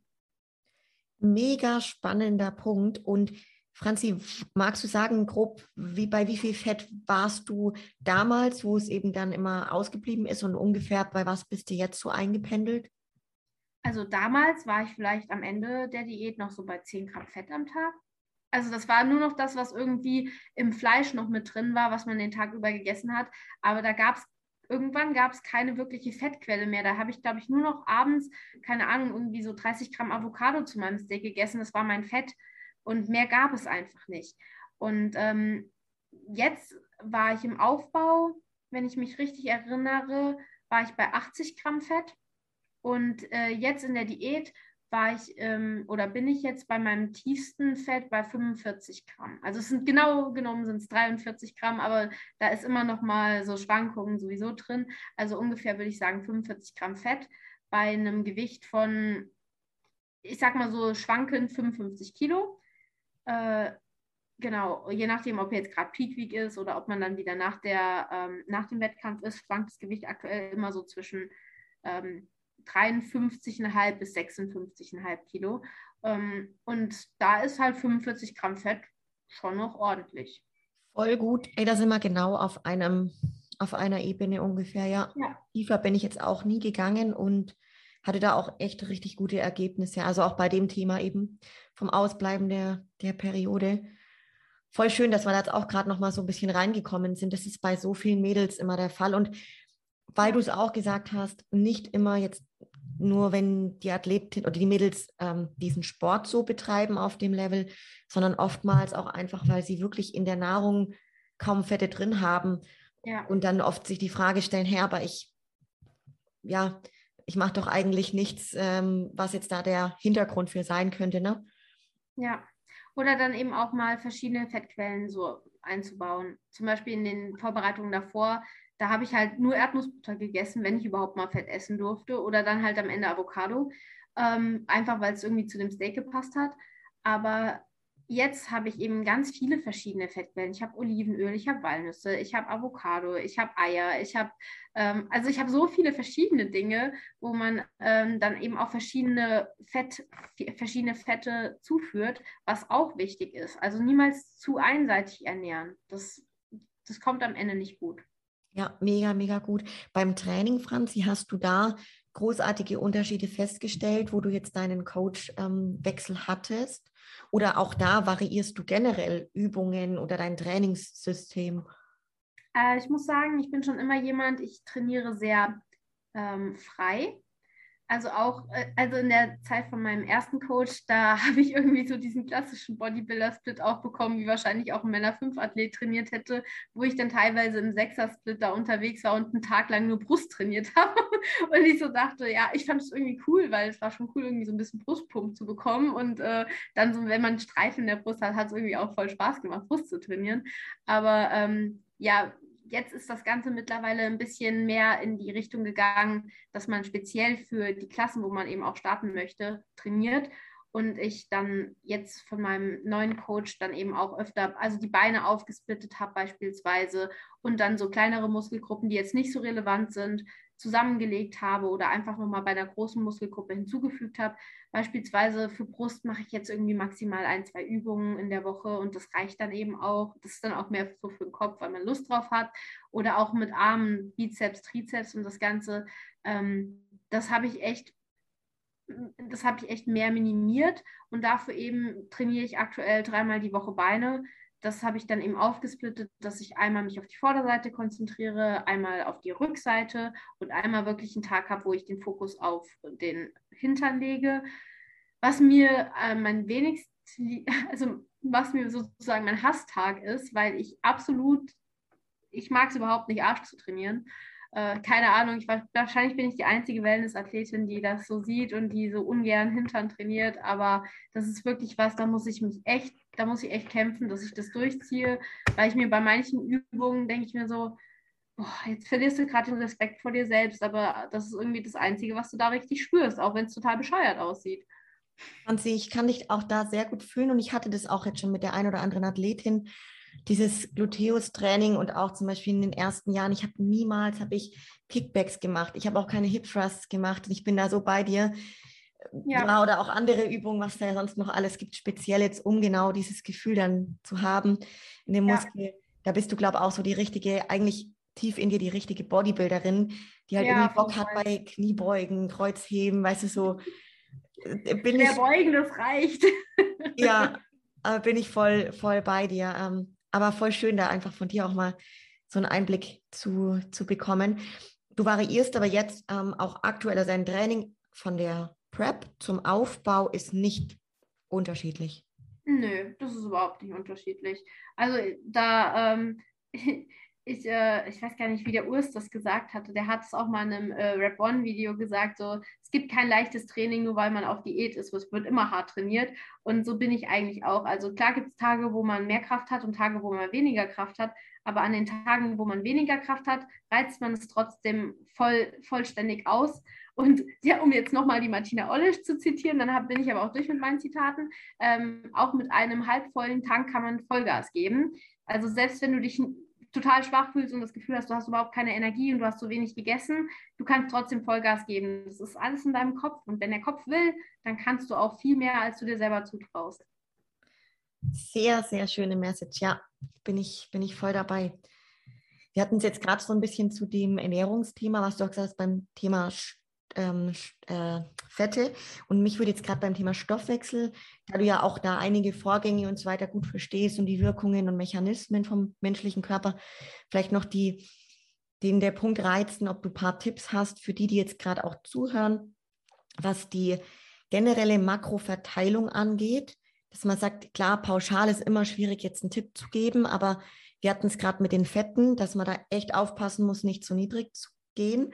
Und vielleicht mhm. auch gerade beim Thema Kohlenhydrate, was jetzt den Stoffwechsel anbelangt, ähm, gibt es was, wo du sagst, also da würde ich auf keinen Fall empfehlen, drunter zu gehen, auch in einer Prep nicht, weil sonst Thema Stoffwechsel natürlich auch ähm, passieren kann, dass der nicht mehr so arbeitet, wie es sein soll. Mhm. Also dazu muss man ganz grundlegend sagen, dass keiner von uns Kohlenhydrate braucht. Punkt. Also es ist wirklich einfach so, dass unser Körper so gestrickt ist. Ähm, Kohlenhydrate sind unsere primäre Energiequelle und weil wir, ähm, weil wir darauf eben so angewiesen sind, Energie zu haben, hat der Körper verschiedene Mechanismen entwickelt, dass er das auch aus anderen Stoffen herstellen kann. Also Stichwort Gluconeogenese. Wenn man sozusagen nicht genügend Kohlenhydrate von außen zuführt, dann sagt der Körper einfach, weißt du was, ist mir doch egal, dann mache ich das einfach selber und äh, bilde das aus den Stoffen, die mir übrig bleiben. Also sprich, man wird nicht davon sterben, keine Kohlenhydrate zu essen. genau.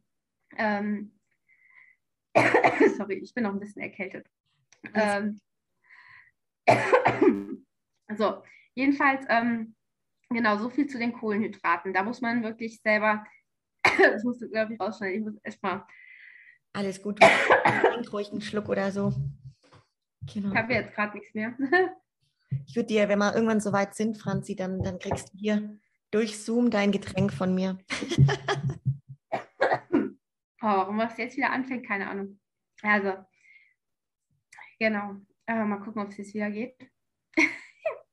Alles gut, wir. Genau, also ähm, Kohlenhydrate, wie gesagt, ist man nicht primär darauf angewiesen, aber man merkt natürlich, wenn man keine isst dann ist man nicht ganz so leistungsfähig, weil allein unser Gehirn verbraucht halt einfach Glucose.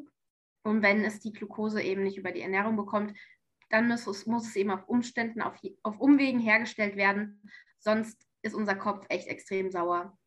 Und ähm, das andere ist dann mit den Fetten. da ist es wirklich so, die sind essentiell für uns. Da gibt es viele, also nicht umsonst heißen sie essentielle Fette, ähm, die man wirklich zuführen muss. Genauso wie auch Vitamine essentiell für uns sind und viele, viele Mineralstoffe.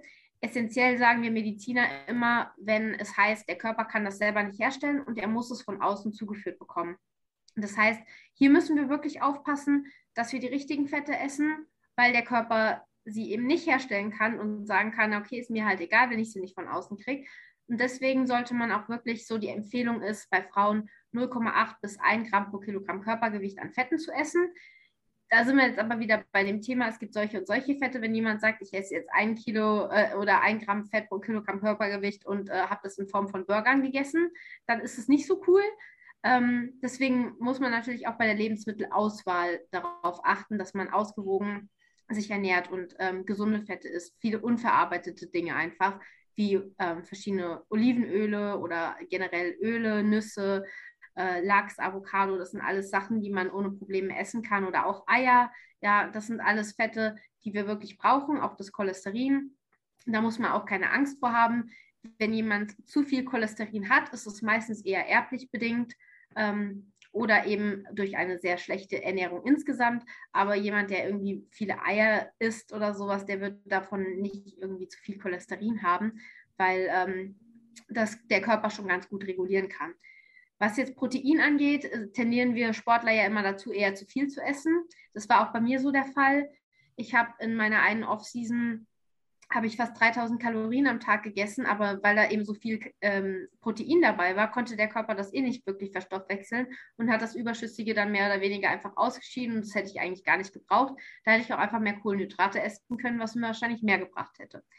Und äh, da geht es halt wirklich dann darum zu gucken, ich glaube, äh, vor, vorgesehen so von der Empfehlung her sind ähm, 1,5 Gramm Eiweiß am Tag für den Normalsterblichen pro Kilogramm Körpergewicht und für den Sportler dann so zwei. genau, und ähm, die ähm, zwei Kilogramm, äh, zwei Gramm pro Kilogramm Körpergewicht können natürlich dann auch variieren. Jetzt gerade in der Prep, wenn man irgendwann sich einfach am Protein satt essen will, wird es vielleicht auch ein bisschen mehr. Aber das muss jetzt nicht unendlich viel mehr werden. Ja. Genau. Und wenn man das dann eben zusammengerechnet hat, gerade die Eiweiße und die Fette, dann kann man den Rest einfach ausprobieren mit so ein bisschen versuchen, wo, ähm, wo ist da so meine, meine Schwelle, wann nehme ich zu, wie viel Kohlenhydrate kann ich essen oder wie weit muss ich runtergehen, damit ich abnehme. Ja, oh, mega cool. Ah, da haben wir jetzt auch nochmal richtig viel an Input von dir bekommen und ein paar schöne Tipps für viele da draußen, ganz bestimmt. Franzi, wir kommen so langsam zum Ende. Ähm, ganz wichtig natürlich jetzt gerade auch so deine Zielplanung und deine ja, Wettkämpfe noch. Das haben wir jetzt gehört. Du wirst in vier Wochen nochmal an den Start gehen. Da ist ja dann schon Dezember, oder? Ja, genau. Das ist Anfang Dezember. Der Wettkampf ist vom 3. bis 5. Dezember. Also so Nikolaus rum. Und ähm, da werden Josh und ich nochmal in Rom starten als Saisonabschluss. Und danach gehen wir auch in den wohlverdienten Aufbau und genießen die Weihnachtszeit. Äh, wie es dann so weitergeht, steht noch in den Sternen. Bei Josh ist es dann der Klassenwechsel, der ansteht. Der will von der Men's Physik in die Classic Physik wechseln. Und ähm, ja, so nach den Rückmeldungen äh, braucht er dann noch so ein halbes Jahr Aufbau und dann kann das schon ganz gut werden. Und bei mir ist dann eben die Frage, jetzt steht so viel mit Studium und allem an, dass ich mich erstmal wieder wahrscheinlich eher so auf Studium und Karriere konzentriere und schaue, ob ich dann vielleicht nochmal eine Wettkampfvorbereitung mache. Ursprünglich sollte das jetzt wirklich meine letzte werden.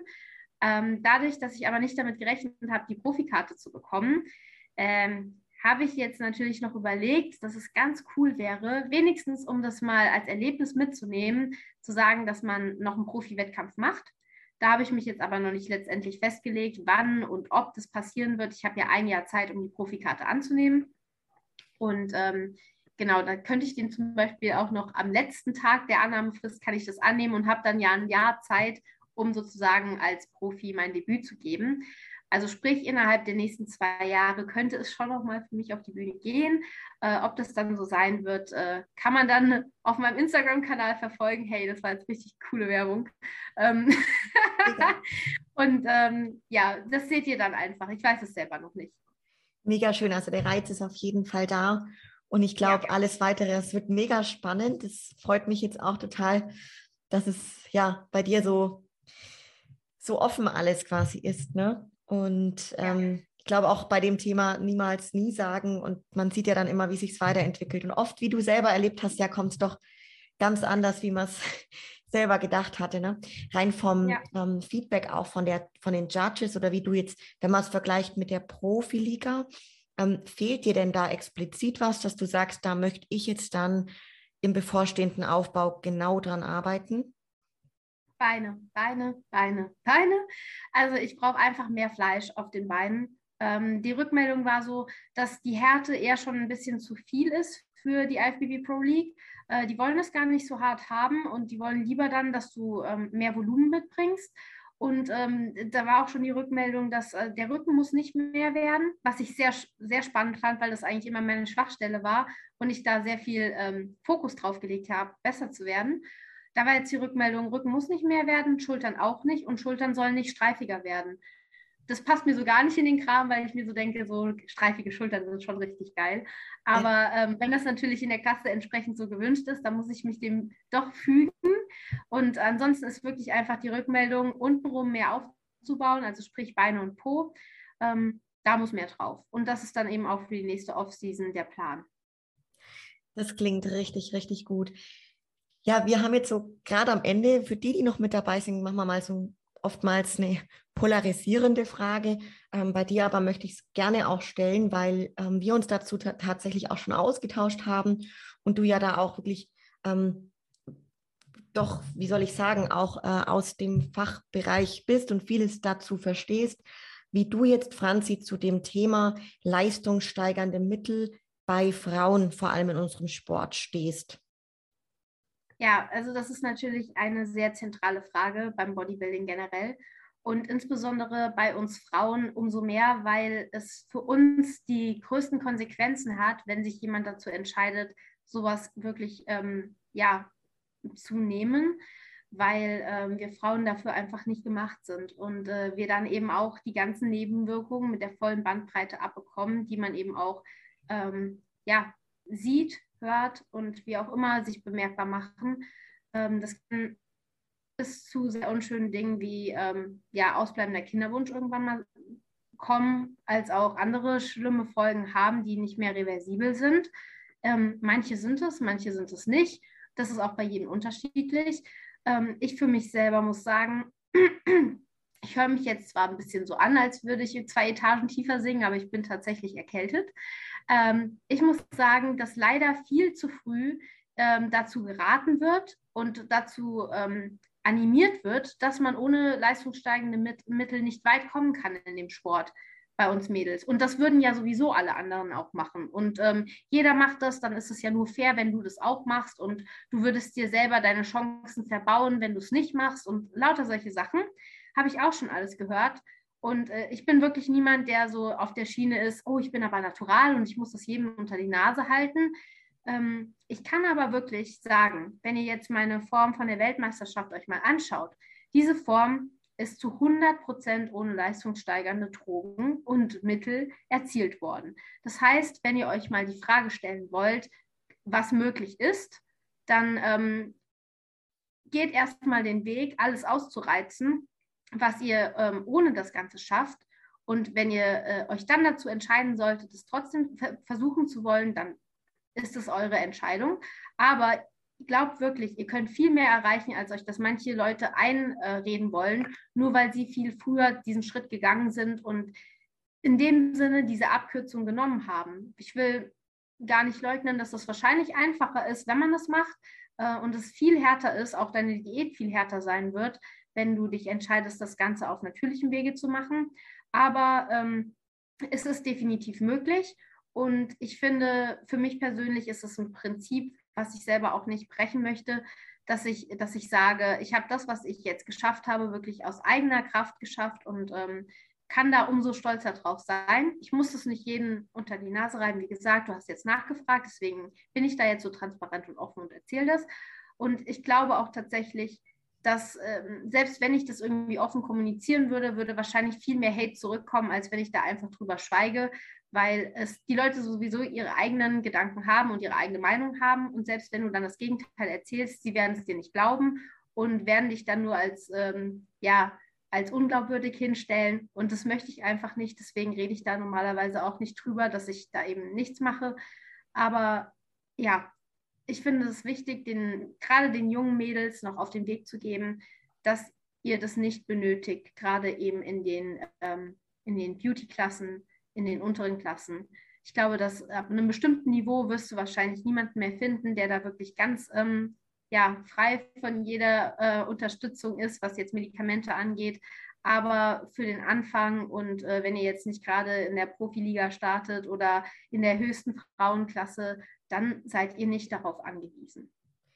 Richtig schön. Auch vielen Dank, Franzi, für deine Offenheit. Ich wollte ganz bewusst dir die Frage eben stellen und ähm, finde es auch schön jetzt als ähm, Endmessage für die Leute, die zuhören und die vielleicht sich mit dem Thema immer mal wieder beschäftigt haben. Und du sagst es gerade auch, es wird leider, leider immer viel zu schnell mit sowas begonnen, obwohl eben nicht alle anderen Faktoren überhaupt zusammenspielen ähm, und passend sind. Und dann versucht man damit einfach irgendwie abzukürzen, was aber am Ende des Tages eigentlich nie das schönere Ergebnis bringt. Ne? Ja. ja. Man ist ja auch nur eine bestimmte Zeit in seinem Leben lang Sportler und äh, in der anderen Zeit möchte man seine Gesundheit vielleicht nicht aufs Spiel setzen. Definitiv, richtig, richtig schön. Franzi, ganz lieben Dank auch für all diesen wirklich hochwertigen Input, diese ganzen ja, Bereiche, zu denen du dich heute geöffnet hast. Und ich glaube, da können wir alle, die dabei waren, viel wieder mitnehmen. Und jetzt gerade für dich, für die nächsten vier Wochen, gutes Durchhalten, ganz, ganz viel Spaß, euch gemeinsam in Rom. Das ist ja auch richtig schön so, ja, dann kurz ja. vor Weihnachten und irgendwie nochmal gemeinsam dort. Ähm, klingt total nach einem ja. perfekten Saisonabschluss. Ich habe gesagt, wir müssen Rom machen, weil ich so gerne Pizza und Eis nach dem Wettkampf esse. Und wo kann man das besser als in Rom? Das ist doch der absolute Traum. Mega, mega schön. Für die Leute, die dich ähm, auf Instagram und deinen Weg weiter verfolgen wollen, ich blende auch das Ganze in den Show Notes ein, wo man dich findet. Genau. Und dann ja, vielen Dank für alle, die dabei waren, die bis hierhin zugehört haben. Und lasst uns und vor allem gerne auch der Franzi ein Feedback da. Lasst uns Liebe da, folgt der Franzi und dann bis zum nächsten Mal. ciao, ciao. Danke, dass ich da sein durfte. Tschüss.